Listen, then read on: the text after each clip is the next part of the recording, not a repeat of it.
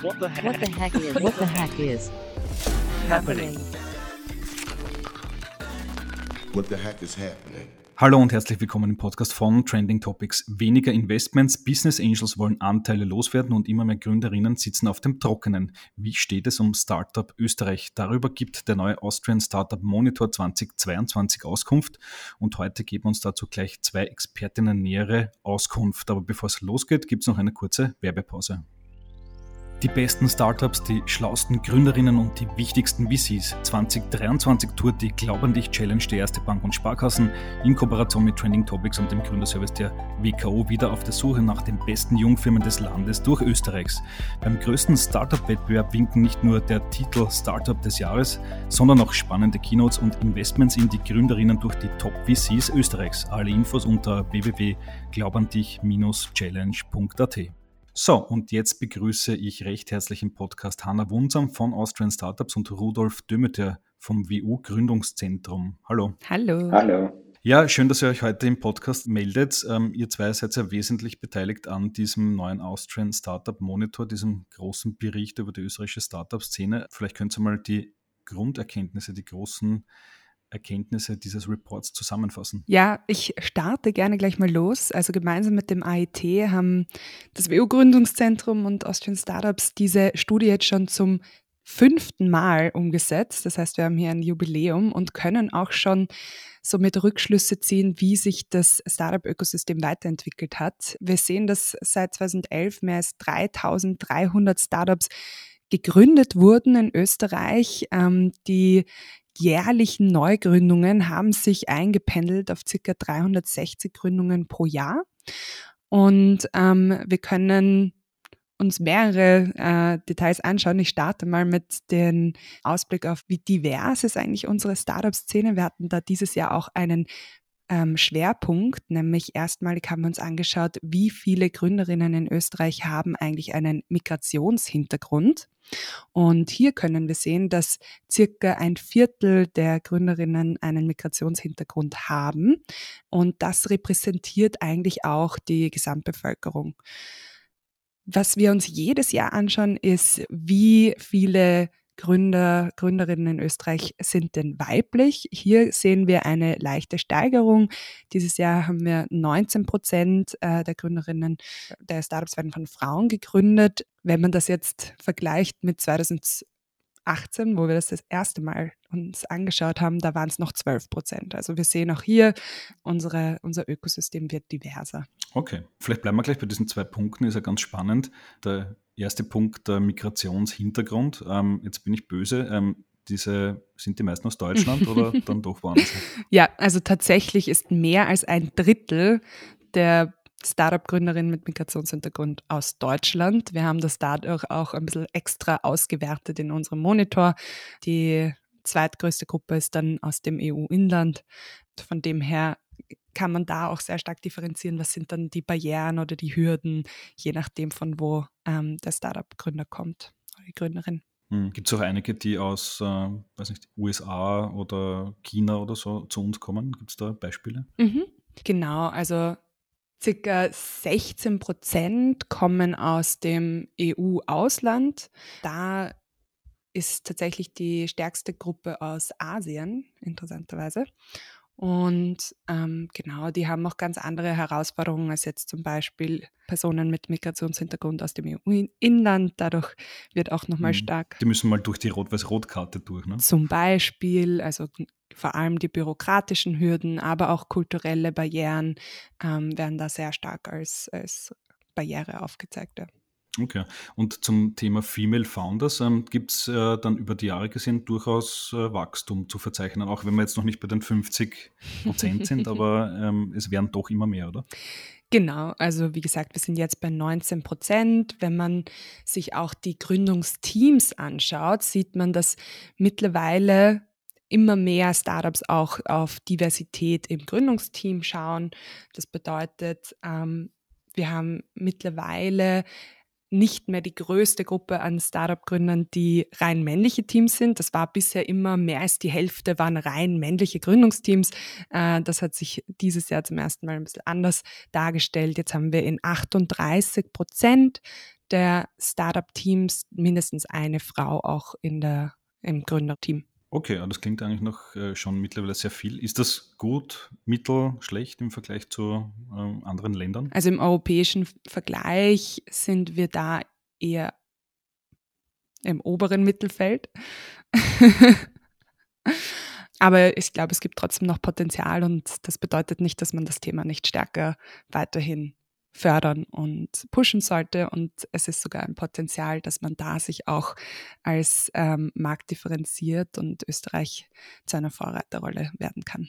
Alles klar. Ähm, Rudolf, die Frage an dich. Ähm, du hast dich ja, glaube ich, intensiv auch mit der Finanzierungslage für Startups auseinandergesetzt. Was ist da zu sehen, beziehungsweise was war im Jahr 2022 zu sehen? Das war ja irgendwie so ein, glaube ich, ein zweigeteiltes Jahr. Da lief es ja anfangs noch gut und dann viel schlechter. Genau, genau. Das zweite Halbjahr war ähm, nicht so gut mit einem Rückgang von, von 83 Prozent der, der Investments. Was wir uns äh, angeschaut haben, war zunächst auch mal die, die Profitabilität äh, bei den Startups und da ist uns äh, heuer aufgefallen, dass wir äh, einen ziemlich starken Rückgang zu verzeichnen hatten. Also nur äh, gerade mal ein Drittel der Startups hat angegeben, bereits profitabel zu sein oder den Break-Even erreicht zu haben. Ähm, das ist äh, der niedrigste Wert äh, seit, seit 2020. Ähm, also da spüren wir wohl weiterhin die Auswirkungen äh, von, von, von, von Corona.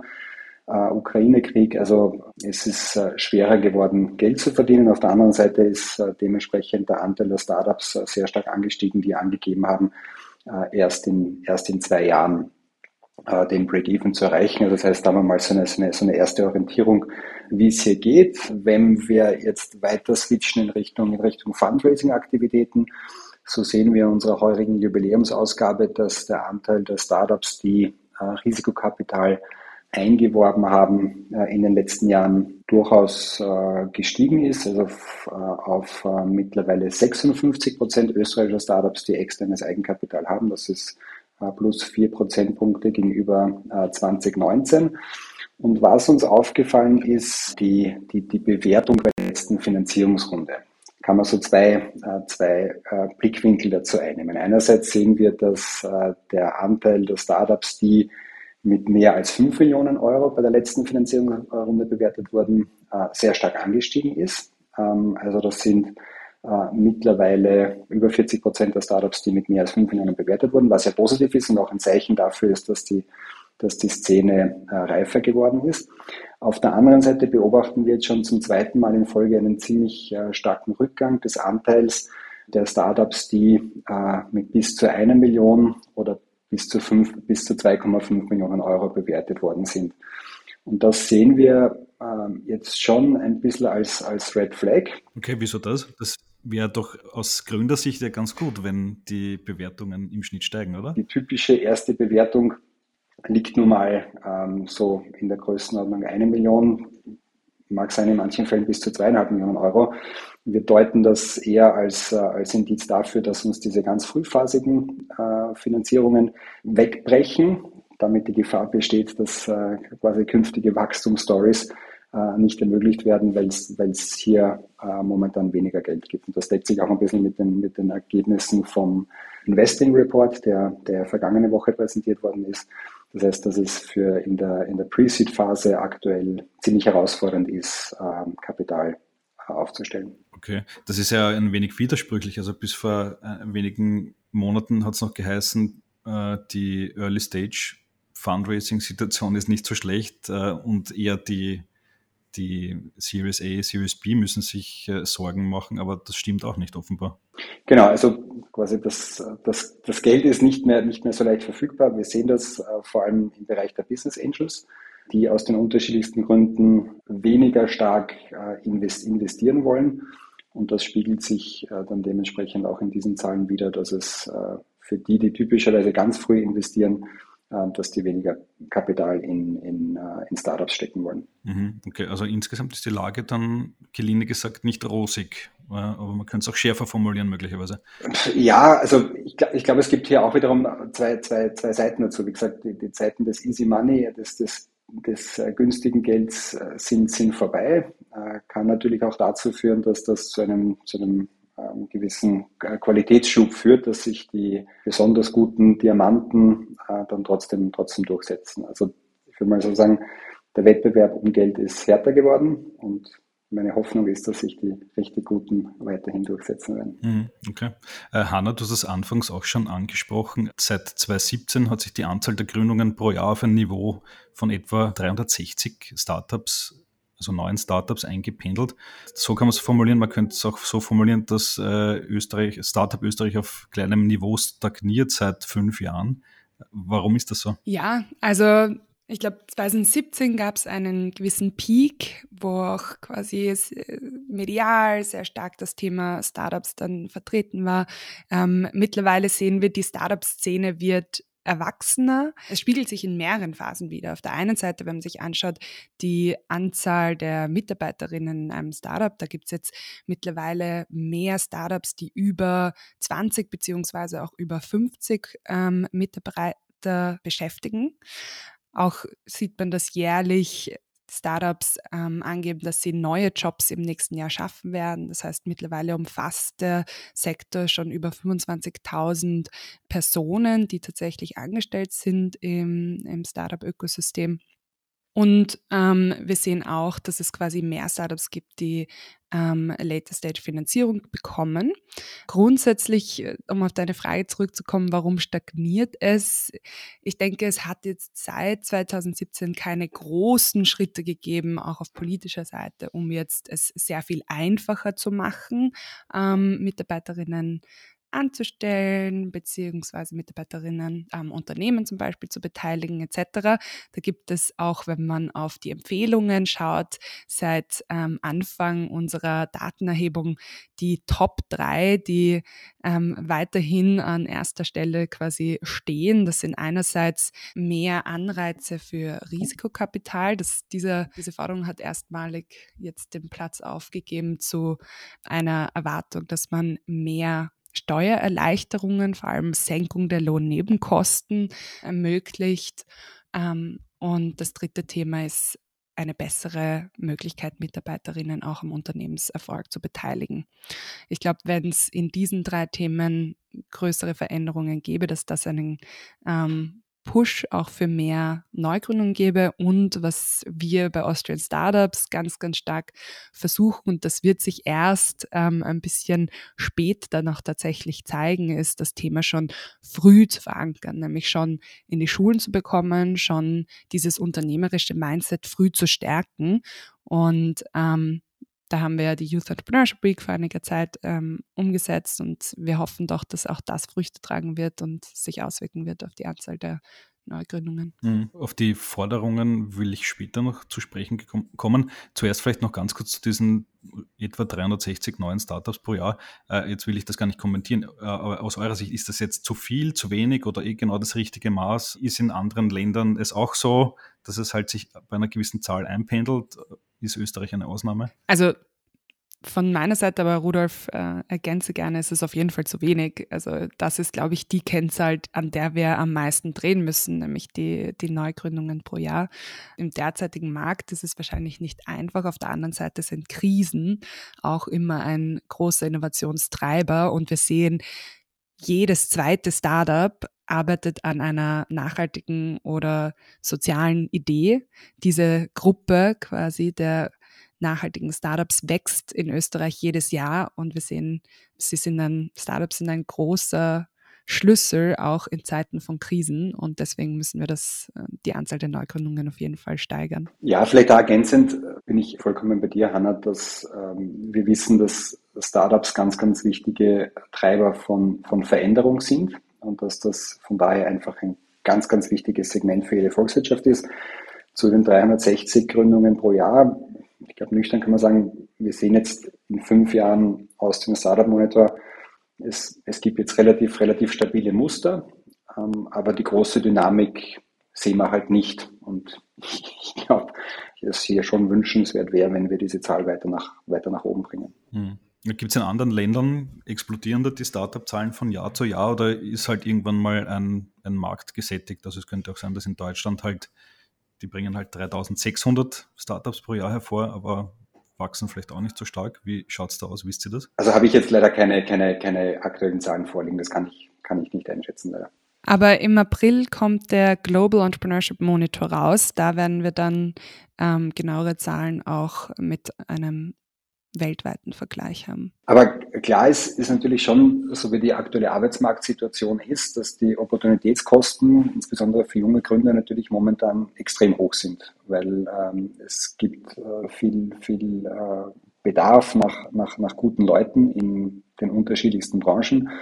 Das heißt, dieses wahrgenommene Risiko, mache ich es mit den eigenen Dingen oder schließe mich in ein Startup an, ist natürlich äh, unvergleichlich höher als noch, als noch vor fünf Jahren. Und äh, ich denke, hier kommen dann auch wiederum Faktoren mit rein, wie attraktive Mitarbeiterbeteiligungsmodelle, um eben äh, gute Leute auch in, in, in die Startup-Szene zu bringen. Mhm. Hanna, du hast gesagt, Krisenzeiten sind auch gute Gründerinnenzeiten. Jetzt habe ich mir das mal ein bisschen näher angeschaut. Oft wird er ins Feld geführt, so nach 2008, 2009 sind ja ganz tolle Companies entstanden. Also nach dieser Finanzkrise kamen WhatsApp und Instagram und Dropbox und Airbnb und Reddit und wie sie alle heißen. Jetzt war das aber eine andere Phase. Ne? Damals war ja noch Nullzinspolitik und jetzt ist es ja anders. Jetzt gibt es ja einen sehr hohen Zins, also Geld ist teuer. Das heißt, man sollte vielleicht nicht äh, mit der Situation damals vergleichen, weil jetzt hat ja ein Startup ganz andere Ausgangsbedingungen als, als damals, oder? Also das müsste ja eigentlich eine ganz andere Art von, von Jungunternehmen hervorbringen, oder? Ja, also Absolut, man kann es nicht vergleichen. Man sieht es aber auch in der Art von Startups, die gegründet werden. Also grundsätzlich sehen wir, dass ganz andere Arten von Startups gegründet werden, ähm, und zwar solche, die auch relevante Lösungen zu gesellschaftlichen Problemen schaffen. Wir sehen, dass ähm, auch ganz viele neue spannende Lösungen im Energiesektor jetzt gerade aufkommen. Das ist auch einer der Top-Trends dieses Jahr, die im Monitor ähm, bewertet wurden. Ein anderer Top-Trend, der sich seit 2018 hält, ist Artificial Intelligence, natürlich. Und das finde ich so spannend. Natürlich jetzt gerade durch ChatGPT ist das Thema in aller Munde, aber schon 2018 und in allen anderen Jahren war Artificial Intelligence der Number One Trend im Austrian Startup Monitor. Und ich glaube, dass wir auch hier ganz neue, interessante Startups sehen werden. Grundsätzlich sehen wir jetzt, dass die Startups sich hervortun, die relevante Lösungen generieren, die auch schon früh Umsatz generieren können, dadurch einen schnelleren Weg in die Profitabilität haben und unterschiedliche Finanzierungsformen anstreben können. Mhm. Alles klar. Äh, und jetzt will ich zu den ähm, schon genannten ähm, Forderungen oder Wünschen, kann man es wahrscheinlich besser nennen, äh, der Startup-Gründerinnen an die Politik also Steuererleichterungen, vor allem Lohnnebenkosten senken, bessere Anreizsysteme für ähm, private Risikokapitalfinanzierung und bessere Möglichkeiten für Mitarbeiterinnenbeteiligung. Das sind ja Forderungen, die gibt es seit gefühlt 130 Jahren. Gekommen ist immer noch nichts. Ähm, warum nicht? Wisst ihr das? Ja, also wie du sagst, das sind die, dieselben Forderungen, seit wir den äh, Monitor gestartet haben. Die Top 3 sind auch dieselben geblieben. Sie haben sich nur manchmal ähm, abgewechselt, wer jetzt gerade an erster Stelle steht. Ähm, grundsätzlich gibt es Willen und auch Verständnis im, im politischen Ökosystem, aber wir sehen, dass es sehr schwierig ist, tatsächliche Maßnahmen umzusetzen. Vor allem, ja, da es einfach sehr viele unterschiedliche Interessen gibt und die Startup die Gruppe der Startups von der Kraft, die sie haben, dadurch, dass sie jetzt noch keine besonders große Wählergruppe darstellen, nicht sonderlich groß ist. Ähm, wir haben auch mit dem Startup-Rat, äh, wo der Rudolf ja auch dabei ist und von unserer Seite der Markus, jetzt schon einen direkteren Draht auch ähm, und äh, dadurch ein bisschen mehr Einblick bekommen und sehen, dass da auch sehr viel Wille von, von einzelnen Parteien da ist. Aber es ist ein Weg, der seine Zeit braucht. Ähm, und wir glauben, dass es dieses Jahr jetzt erste Schritte gibt. Ich meine, letztes Jahr wurde der, die Rot-Weiß-Rot-Karte reformiert. Ähm, das zeigt sich jetzt auch schon in der Startup-Szene, dass das sehr gut angenommen wird. Und wir glauben, dass jetzt die größte Maßnahme, die es braucht, um kurzfristig zu unterstützen, mehr Unterstützung für Early-Stage-Finanzierung ist und dann natürlich das Thema Mitarbeiterbeteiligung und wir hoffen, dass es hier bald Schritte gibt in die richtige Richtung. Also Unterstützung müsste es ja geben. Also der ähm, Minister Kocher, zuständig für Arbeit und Wirtschaft, schreibt auch im Vorwort eures Reports, dass diese Unternehmen äh, von großer Bedeutung für den zukünftigen Wirtschaftsstandort und wichtig für den Arbeitsmarkt sind. Das heißt, ähm, der sollte ja eigentlich nichts dagegen haben. Woran scheitert es dann trotzdem? Sind das dann die Grünen in der Regierung oder ähm, wisst ihr das im Detail? Ich glaube, dass das auch ein bisschen ähm, dem grundsätzlichen politischen System Österreichs und, und die Herangehensweise der, der, der, Gesetzgebung geschuldet ist, die sehr stark darauf ausgelegt ist, äh, für Stabilität zu sorgen.